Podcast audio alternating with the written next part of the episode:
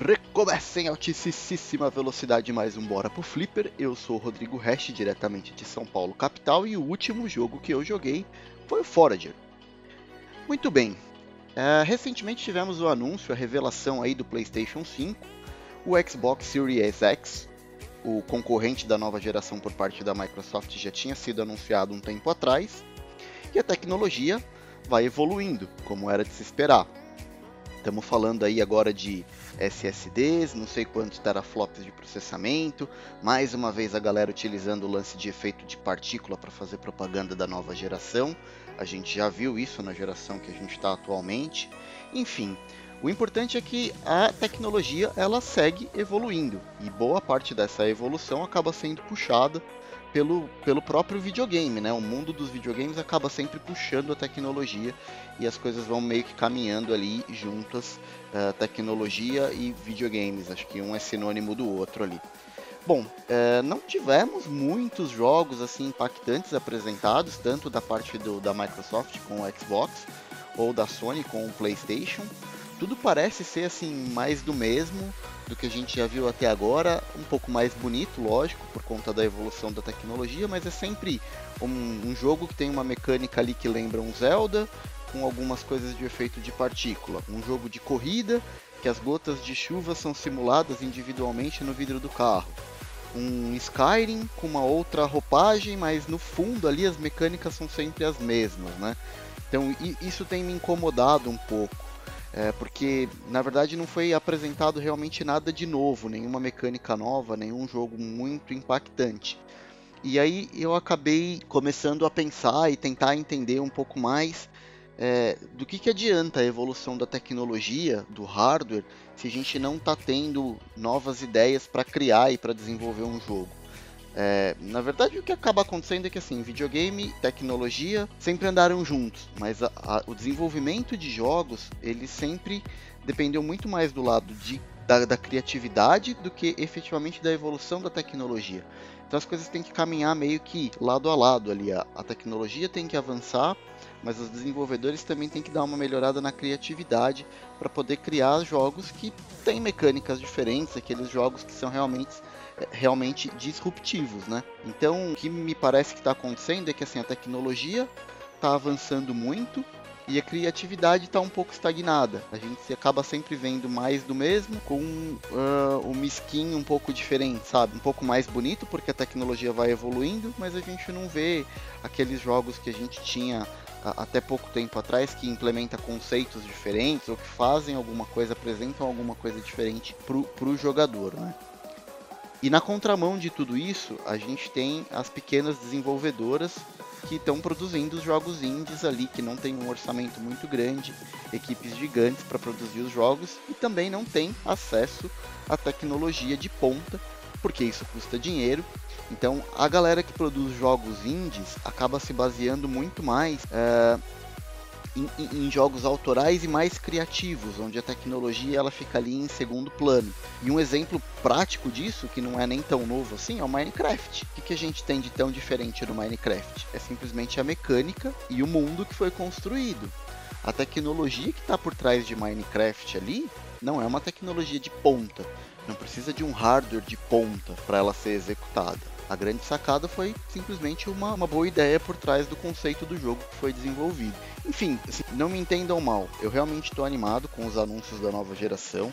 Em algum momento, com certeza, eu vou acabar embarcando. Ainda não sei se eu vou pelo lado do Xbox com a Microsoft ou se eu vou acabar pegando o, o PlayStation 5 mas eu ainda sinto falta de um anúncio de um grande jogo, de um jogo de peso, aqueles arrasa quarteirões que a gente tem, ou a apresentação de algum, ah, algum conceito realmente inovador. E na verdade foi, foi esse anúncio do PlayStation 5 que me deu a ideia de, de gravar esse cast, porque esse cast hoje eles vão, vão ter três indicações de jogos indies que possuem os gráficos extremamente simples, estão disponíveis para qualquer plataforma, tanto consoles ou PCs, e elas e esses jogos eles têm muitas e muitas horas de gameplay porque são jogos roguelike que muda a cada partida que você joga, mas eles têm conceitos inovadores. E aí eu tô querendo meio que com a indicação desses jogos provar minha teoria para vocês. que a tecnologia é sim importante e graças a Deus que ela continua evoluindo, mas a grande sacada é a ideia por trás do jogo que está sendo desenvolvido. Eu vou apresentar ao longo do cast hoje três jogos que eu gostaria muito que, se vocês não conhecem, dessem uma oportunidade de conhecer. São jogos baratos, porque afinal de contas, com esse lance de economia bagunçada aí por conta de pandemia, enfim, a gente não está podendo gastar muito, então são jogos baratos, acessíveis em qualquer plataforma. E eu queria muito que se vocês não conhecem, desse, não, não, não conhecessem esses jogos, dessem uma oportunidade para eles, porque eu tenho certeza que são jogos que vão te proporcionar muitas e muitas horas de diversão com uma carinha muito simples, mas com conceitos muito interessantes por trás. E aí, ficaram curiosos? Querem conhecer? Então vamos lá, bora pro Flipper! Está no ar! Está no ar! O Bora pro Flipper! Uma iniciativa Flipperama de Boteco. O primeiro jogo que a gente vai discutir e apresentar é o Forager. Ele, dos três que eu vou apresentar para vocês hoje, é o mais recente, ele foi lançado em abril de 2019 e, como eu costumo dizer, ele é o jogo de um homem só, porque ele foi desenvolvido, programado, tudo por uma única pessoa, que é o Hope Frog. Ele foi publicado pela Rumble Bundle e ele nasceu, a ideia do, do Forager nasceu, nasceu em uma Dev Jam, que é um desses campeonatos, desses encontros de desenvolvedores, que cada desenvolvedor tem um tempo programado ali, um tempo X, escrever um jogo, na verdade, para programar um jogo e apresentar, e os melhores jogos acabam recebendo premiações, enfim. E o Forager foi um desses casos. Hope Frog, numa dessas Dev Jam, programou o jogo do começo ao fim e apresentou e foi um dos vencedores nessa Dev Jam. O jogo foi tão bacana que acabou chamando a atenção e conseguiu financiamento. Então, finalmente ele foi publicado não só para os PCs, como originalmente, mas hoje a gente já tem ele para os consoles, inclusive com mídias físicas. Ele acabou tomando uma proporção ali um pouco maior. Ele é o jogo que tem o visual mais simplificado das três indicações que a gente vai fazer. E, e não deixe se enganar pelo, por esse visual simplificado. Eu, eu, quando vi algumas gameplays desse jogo, eu confesso que eu torci um pouco o nariz e eu fiquei achando, mano, isso aqui não, não parece ser para mim. Mas vendo alguns vídeos de gameplay, tentando entender um pouco mais sobre o jogo, ele tem muitas camadas, assim. Ele, ele começa muito simples e ele vai abrindo ramificações e possibilidades para você e, e, ele acaba se tornando um jogo extremamente profundo e com muita coisa para fazer dentro desse jogo. Então acabou me chamando a atenção tanto que eu comprei esse jogo, eu tenho ele em mídia física pro, pro Nintendo Switch e eu tô curtindo muito jogar. Então acho que pode chocar quando vocês verem o primeiro vídeo de gameplay ali, tenta dar um pouco mais de chance e, e assistir, saber um pouco mais do jogo, porque vale muito a pena, tenho certeza que vocês vão gostar. Ele basicamente consiste, o personagem principal ele é jogado numa ilha, com alguns recursos naturais ali para coletar, através de uma, uma picareta que ele usa, e ele acaba construindo uma fornalha, e depois uma forja, e ele vai fabricando itens com base nos recursos que ele coleta. Então é um jogo que ele é basicamente é, focado na coleta de recurso e na transformação desses recursos em equipamento. É o famoso craft, é o famoso joguinho de craft. Só que o que, que acontece? Ele tem ilhas expansivas. Então assim, você começa o jogo numa determinada ilha, você vai juntando recurso, produzindo material, vai produzindo inclusive moeda, vai forjando moedas com alguns lingotes de ouros que você vai vai coletando na ilha e com essas moedas você consegue expandir as suas ilhas. Você vai comprando terras e anexando a sua ilha. Junto com essas terras que você compra, acabam aparecendo alguns desafios por cada pedaço de terra. Cumprindo esses desafios, você vai ganhando baús que vão te dando uh, habilidades passivas. Enfim, tudo que você acaba produzindo no jogo, ele vai te dando XP. Então o jogo ele funciona com habilidade de nível do personagem. E a cada nível que você sobe no seu personagem, você tem a possibilidade de habilitar ou desbloquear o que a gente chama de técnicas de habilidades. Então você desabilita a cada nível de XP que você sobe uma técnica de habilidade. Então você vai é, liberando possibilidade de fazer novas construções, de craftar novos itens, de encontrar novos tipos de inimigos e mesmo novos tipos de materiais. Então ele é todo baseado na coleta de recurso com aumento de XP e vamos expandindo as ilhas. Só que não é só isso. Conforme você vai expandindo as suas ilhas, você acaba encontrando inimigos para você confrontar. E aí entra a parte de habilidade de, de habilidade de combate, porque além de, de, recolher itens e craftar, transformar isso em, em, em, objetos, produzir novos materiais, você também tem o lance de, de combate. Então você vai avançando, os inimigos vão ficando mais difíceis. Esses inimigos também dropam outros tipos de materiais, por exemplo, tem os esqueletos que acabam dropando ossos para você poder construir arco e flecha, melhorar sua picareta, outros, outros tipos de coisa. E, e, cada vez vai ficando mais difíceis os inimigos que dropam itens mais raros. Então, enfim, o, o jogo que era inicialmente ali uma pequena ilhazinha, ele acaba se uh, transmutando para um jogo de combate, mas ele não deixa de perder o foco na coleta e, e produção de recursos. Só que o que, que acontece? Conforme você vai expandindo as suas ilhas, você vai tendo biomas diferentes. Então, além daquele bioma verdinho que é o da grama, você depois tem os biomas mais escuros que parecem cemitérios ali, com algumas dungeons. Você tem desertos, você tem neve. Então você acaba expandindo o teu mundinho ali que começou numa pequena ilha, só coletando e transformando recursos naturais, tá?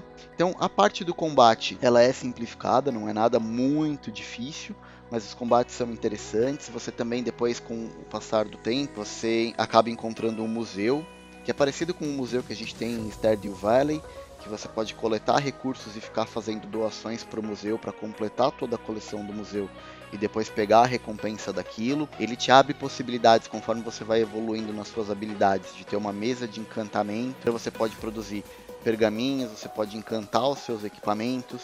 Você tem diferentes tipos de equipamentos, por exemplo, depois da picareta você pode produzir uma pá, você pode produzir arco, você pode produzir espadas. Então tudo vai aumentando conforme as horas de jogatina.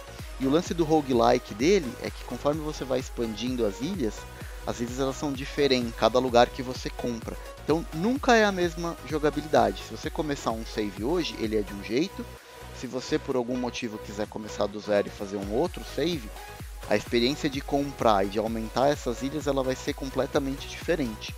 Ah, então ele não é muito focado na, na história, praticamente ele não tem história nenhuma, mas a sacada dele é, é o lance de te prender pela quantidade de, de, de, coisas que vão se abrindo. Então você começa ali minerando simplesmente pedras, e quando você vai ver, você está entrando em dungeons para combater inimigos, fazendo encantamento. Então, assim, as coisas vão aumentando de uma tal maneira que você ali é, é meio que orgânico, você não percebe que as coisas vão avançando nesse ponto. Quando você vai ver, você já está com uma ilha gigantesca, com um monte de biomas diferentes enfrentando um monte de tipos diferentes de inimigo que, que você nem imaginava existir quando você começou a jogar. Então, assim, o, o que acaba surpreendendo muito nesse jogo é o, quão, o, o, quanto ele expande o universo, sabe? Então, assim, parece um jogo bobinho a princípio, mas ele se torna extremamente complexo com o passar das horas. E é aquele jogo que é para matar o tempo. Assim, você não precisa se concentrar para jogar, você pode jogar ele a qualquer momento, em qualquer lugar. Então, jogatina rápida, esse é o tipo de jogo ideal. Aliás, não só esse, como os outros que eu vou estar tá falando nesse cast e apresentando para vocês também. Enfim, se você ainda nunca ouviu falar de Forager, eu recomendo muito que vocês façam uma pesquisa de alguns vídeos e gameplays no YouTube. Eu me surpreendi pela quantidade de vídeos que tem, da quantidade de gente falando bem desse jogo. Eu sei que um tempo atrás ele estava em destaque ainda na Steam para PCs e foi aí que ele começou a ganhar notoriedade, muita gente começou a fazer vídeo. Então se você curtiu a ideia, tem interesse, procura uns vídeos no YouTube sobre ele que eu tenho certeza que vocês vão, vão curtir bastante. Bora pro flip! A minha segunda indicação é um jogo já um pouco mais conhecido, que é o Binding of Isaac: The Afterbirth. Ele foi inicialmente lançado em 2011 e ele foi feito em Flash, para vocês terem uma ideia. Então ele estava disponível ali só para os PCs, só que o jogo ele foi tão divertido e foi tão bacana que ele também começou a chamar a atenção de produtoras e ele acabou crescendo. Hoje em dia ele já está disponível além do PC para todos os consoles e ele não, já não é mais um jogo feito em Flash. Ele tem uma engine por trás ali funcionando, tá? Mas ele também ele manteve aquele visual simplesinho que ele tinha desde o começo, lógico que melhorando uma coisa ou outra ali. Diferente do que a gente viu no Forager, o Binding of Isaac ele tem um enredo por trás, e ele é um enredo bastante polêmico, que acaba abordando temas religiosos, né? Como o próprio nome já diz, ele é baseado na passagem bíblica que conta ali do sacrifício de Isaac. Então esse é o pano de fundo ali por trás. É claro que não é efetivamente uma história bíblica, ele simplesmente faz referência. A história de The Binding of Isaac é que Isaac era um menininho que vivia com a sua mãe numa pequena casa ali, ele gostava de fazer os seus desenhos, e a mãe dele era uma fanática religiosa que passava o dia inteiro vendo programas religiosos na TV. Mas tudo ia bem. Os dois moravam ali sozinhos e era tudo muito tranquilo. Mas de repente a mãe dele começou a entrar meio em parafuso e ouviu algumas vozes do além que falava que o filho dele, que o filho dela, o Isaac, tinha sido contaminado pelo pecado e que ele precisava ser salvo através de um sacrifício. O Isaac, quando percebeu ali que a sua mãe começou a ficar meio maluca e começou a tentar matar ele, ele se trancou no quarto e acabou entrando no porão. E é aí que o jogo começa. O jogo, na verdade, ele é uma exploração ali, ele é um dungeon crawler com exploração do cenário. Só que ele, a mecânica dele principal, ele é um jogo de tiro. Então ele é um twin stick shooter. Então que você controla o personagem e consegue atirar em diversas direções ali. Em alguns momentos ele chega a lembrar até um pouco Bullet Hell. Só que ele não é um jogo de navinha, ele é um pouco diferente disso. O conceito dele é bem bacana, porque você tem que ir avançando cada vez mais fundo uh, no porão que você entrou inicialmente. Então você vai descendo andares. E cada andar que você vai, vai, vai jogar tem uma boss battle no final. Então o jogo funciona assim: você cai num andar que é gerado de maneira procedural, ele é diferente tanto a estrutura do andar, o mapa das salas, quantos inimigos e os itens que aparecem naquele andar. Cada vez que você jogar, isso é, é totalmente randômico. Então, a cada vez que você é, iniciar uma partida, é uma experiência diferente. Então, você tem que explorar todo aquele andar, coletar todos os itens que você encontrar pelo caminho, enfrentar os inimigos, porque assim, cada sala que você entra, você precisa matar todos os inimigos para poder avançar para a próxima sala. Ele não permite que você deixe inimigo para trás. Você entra, destrói os inimigos daquela, daquela, uh, daquela sala que você está, avança para a próxima, até encontrar o boss. Encontrou o boss, confrontou, venceu, você vai para o próximo nível.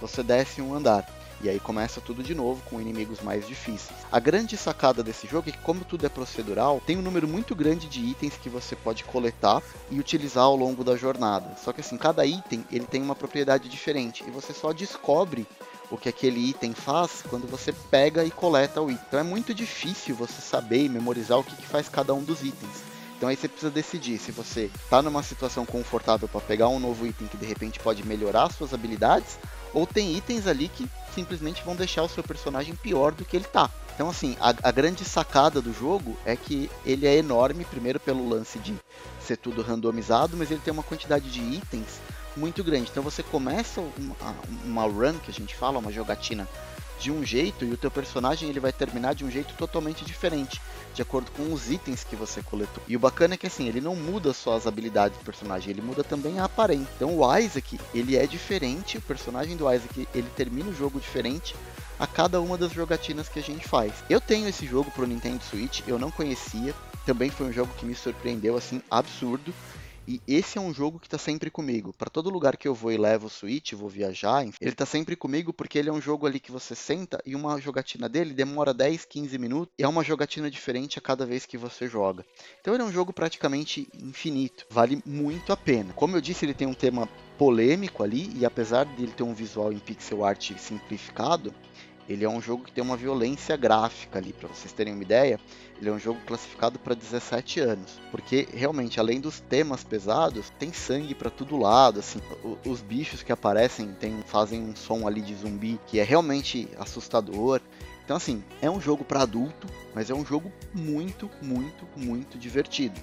No começo ali a jogabilidade é um pouco estranha, você demora um pouco para se acostumar com a movimentação do Isaac, dos controles para você atirar nas diversas direções que ele tem, mas o jogo foi construído de uma maneira tão bacana que você joga 10, 15 minutos ali, você já está controlando o Isaac de maneira natural. Você nem percebe o que você está fazendo. O aprendizado do jogador e a habilidade do jogador ele vai melhorando a cada jogatina que você faz. É lógico que para você ir mais longe no jogo e avançar cada vez que você joga, depende de muitos fatores. Primeiro da sua habilidade porque ele é um jogo que exige muito da habilidade do jogador, mas não só isso, você precisa ter a sorte de pegar uma run boa. O que, que é uma run boa? É ter um cenário montado ali, um, um porão construído de uma maneira que vai te ajudar, com itens que são bons e que você vai poder coletar, e que você dê sorte de pegar os inimigos mais fáceis pelo caminho porque os inimigos também são aleatórios, incluindo os chefes. Mas enfim, é, é, é, um monte de fatores que tornam o jogo único. Ele é um jogo barato que você tem, principalmente se você for comprar para Steam. E por conta de todos esses fatores que eu mencionei, ele vai te proporcionar horas e mais horas de diversão. E a grande sacada é, Conforme você vai jogando e vai terminando o jogo, ele vai liberando finais diferentes. Ele tem diversos finais que ele libera e você tem também diversos personagens jogáveis. Então, além do Isaac, você tem outros personagens bíblicos e cada um tem as suas habilidades, as suas características diferentes. Então, você pode liberar o Caim, você libera Judas, você libera Maria Madalena. Tem uma série de personagens ali que são liberados conforme você vai cumprindo os desafios do jogo. Sem dúvida nenhuma, dos três jogos que eu vou dizer para vocês hoje aqui, o Binding of Isaac é o que mais me diverte e é o que eu tenho mais horas de jogatina nele, porque eu comprei ele também há mais tempo. Mas assim, é um jogo que me acompanha sempre para qualquer lugar que eu vou, porque ele é extremamente divertido, simples de jogar. Você para ali 10, 15 minutinhos, você faz uma, duas runs, é muito divertido. Se vocês não conhecem, esse é um que vale muito a pena conhecer. Então essa é a minha segunda recomendação. Ei, meu filho, aperta o botão aí, ó.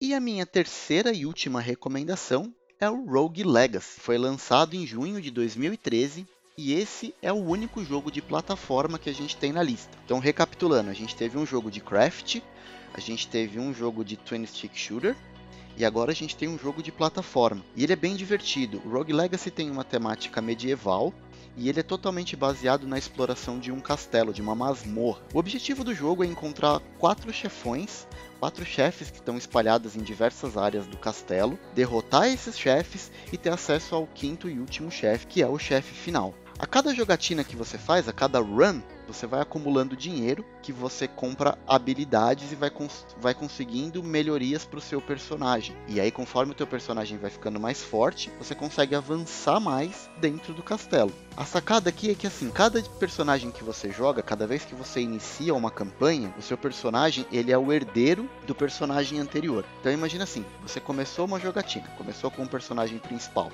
morreu, aquele personagem não volta mais teu próximo personagem é um herdeiro direto desse que faleceu na, na tua jogatina anterior. E ele pode ter classes diferentes. Ele pode ser um cavaleiro, ele pode ser um mago, ele pode ser um bárbaro, pode ser até um ninja. Cada uma dessas classes tem habilidades diferentes. Ou uma arma secundária, ou utilização de magia, ou a força. Então assim, sempre que você vai começar uma jogatina nova, você pode escolher entre três herdeiros do personagem anterior. Normalmente cada um é de uma classe diferente e possui características diferentes porque além das classes, cada personagem ele também é único porque ele tem características físicas diferentes. Então você vai escolher a classe e vai escolher também uma característica física que esse personagem tem, que é sempre aleatória, que pode te ajudar ou pode te atrapalhar. Então assim, você pode ter personagens que ele tem, por exemplo, miopia. E aí, quando você está jogando, a tela fica meio embaçada. Você pode ter personagens que ele não sentem dor. E aí, quando ele toma uma, um dano de algum inimigo, ele não dá aquele pushback ele não dá aquela movimentação para trás como nos jogos antigamente. Enfim, você tem personagem que pode ter gigantismo e ele é maior, é mais difícil de desviar do, do, dos danos dos inimigos, dos tiros. Você pode ter um personagem que, ao contrário, ele tem nanismo, então ele é bem pequenininho, é mais fácil de você se desviar dos inimigos. Então, assim, ele acaba mesclando num único personagem a classe e as características físicas que você é, tem ali que vai ou te ajudar ou te atrapalhar, dependendo da sorte que você tiver na tua, na tua jornada, na tua run. Então é assim, sempre que você começa uma partida nova, tem três personagens disponíveis para você escolher. Cada personagem já é pré-montado numa classe e numa característica física diferente. Então você escolhe ali qual é o que você acha que vai se adaptar melhor ao seu estilo de jogo e também que vai te trazer mais vantagens do que desvantagem. Tem personagem que, por exemplo, ele tem característica física que ele é esquizofrênico, por exemplo. Então aí você coloca para ele ir para esquerda, ele vai para direita, sabe? Então assim, é, é muito diferente. Cada jogatina que você faz, cada run que você vai percorrer dentro do castelo, vai ficando diferente. O castelo também ele é totalmente aleatório. Então, além de você ter o fator de, de, de, aleatoriedade na escolha do personagem, você também tem no castelo. O castelo ele muda a cada partida que você vai jogar. Então, aquela determinada sala que você encontrou ali com o boss naquele determinado lugar, na próxima jogatina aquela sala já não vai estar tá mais lá. O desenho do castelo é totalmente diferente. O desenho do castelo muda também a cada vez que você joga. E você vai conseguindo progredir no jogo de acordo com a quantidade de dinheiro que você coleta. Porque assim, funciona da seguinte forma: você coletou dinheiro na primeira partida, você consegue liberar coisas fora do castelo, por exemplo, um ferreiro, que vai melhorar suas habilidades de ataque, seus equipamentos. Você vai comprando habilidades que vai deixando os seus personagens cada vez mais fortes e você vai conseguindo avançar cada vez mais dentro do castelo. Até você estar forte o suficiente para conseguir, numa única run, numa única jogatina, encontrar destruir os quatro chefes e também o chefe final, o quinto e último, e finalmente terminar o jogo. Então, assim, como a gente tem uma série de fatores que são aleatórios para o Rogue Legacy, a cada partida que você joga, que também são curtas, você tem uma experiência totalmente diferente. Então, também tem o fator sorte envolvido, mas ele é um jogo bastante difícil também. Apesar de ser um jogo de, de plataforma clássico, ele é bem difícil, ele é bem desafiador mas vai ficando mais gostoso e mais divertido porque quanto mais você joga, mais dinheiro você acumula e aí melhor fica o teu personagem, você vai conseguindo avançar cada vez mais. A história do jogo ela é contada através de livros que ficam espalhados de forma aleatória também dentro do cenário. Então você fica instigado a querer saber um pouco mais sobre a história daquele jogo. Você vai encontrando os livros e lendo as informações que estão nele. Estou jogando no Nintendo Switch, que tem uma versão em português, acredito que de PC que nas outras plataformas também esteja disponível para português. Então acho que vale muito a pena, é, é muito bacana, principalmente para quem gosta de jogo de plataforma. E ele não é um jogo de plataforma que é enjoativo, porque assim, cada nova partida é uma experiência completamente diferente. E, e foi por isso que eu decidi trazer três jogos indies que são no estilo de Rogue Legacy. É, porque, assim, o, o fator de, de uh, aleatoriedade que a gente tem nesses três jogos garantem pra gente muitas e muitas horas de diversão e a jogatina não fica sempre maçante ali, igualzinha para toda vez que a gente joga. Então, assim, é uma característica bacana que os jogos indies, muitos deles uh, acabam adotando e trazendo. E nesses três jogos elas são, bom, uma das mecânicas principais, apesar de ser três jogos com uh, estilos diferentes. É, a versão de, de Rogue Legacy, é, ela é bem bonita, ela é bem trabalhada, eu acho que dos três é o que tem o visual mais impressionante, mas ainda assim ele é um 2D ali em pixel art, mas ele é muito bonitinho. Ele foi feito com muito capricho, sabe? Apesar de ser um estúdio pequeno, um estúdio independente, ele foi, uh, acho que uma boa parte do orçamento foi, foi gasto ali no, no, visual. Ele é muito bonito. E uma coisa interessante é que foi anunciada uma sequência agora esse ano em 2020, no dia 1 de abril de 2020, e não era uma mentira, foi anunciada a sequência de, de Rogue Legacy. A gente vai ter uma versão 2 aí, um Rogue Legacy 2, saindo em breve, e a galera da internet ficou empolvorosa, assim, quem curte o jogo estava esperando muito uma sequência já há um bom tempo, tanto que quando foi lançado no dia 1 de abril o anúncio, a galera ficou meio, ah não, isso aqui é pegadinha de 1 de abril, a galera ficou até meio chateada, mas depois confirmaram que não, que não era pegadinha de 1 de abril, e a gente vai ter uma sequência de Rogue Rogue Legacy em breve. Se você não conhece, gosta de jogo de plataforma, acho que vale a pena conhecer e até para se preparar, porque a sequência, Rogue Legacy 2, promete ser ainda mais divertido e muito mais bem trabalhado, já que a gente teve um baita de sucesso na primeira versão e agora os desenvolvedores com certeza vão ter um pouco mais de suporte financeiro, enfim, e até mesmo criativo para propor coisas novas para gente em Rogue Legacy 2. Fica aí a minha terceira recomendação para vocês. Conheçam Rogue Legacy.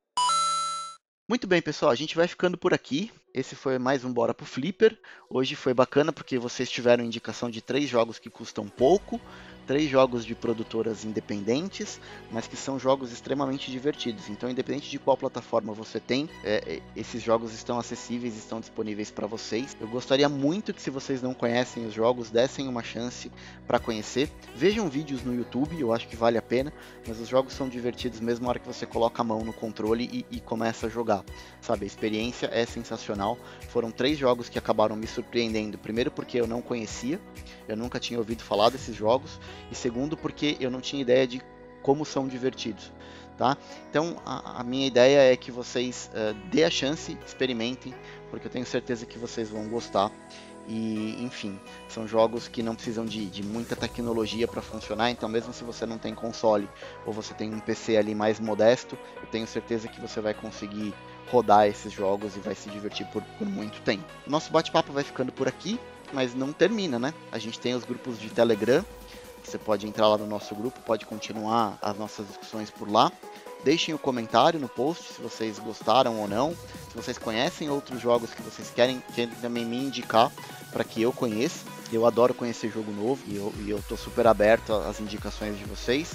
Mandem aí nos comentários desse post. A gente vai ficando por aqui e se der tudo certo, a gente se vê no próximo Bora pro Flipper. Valeu, pessoal. Até a próxima.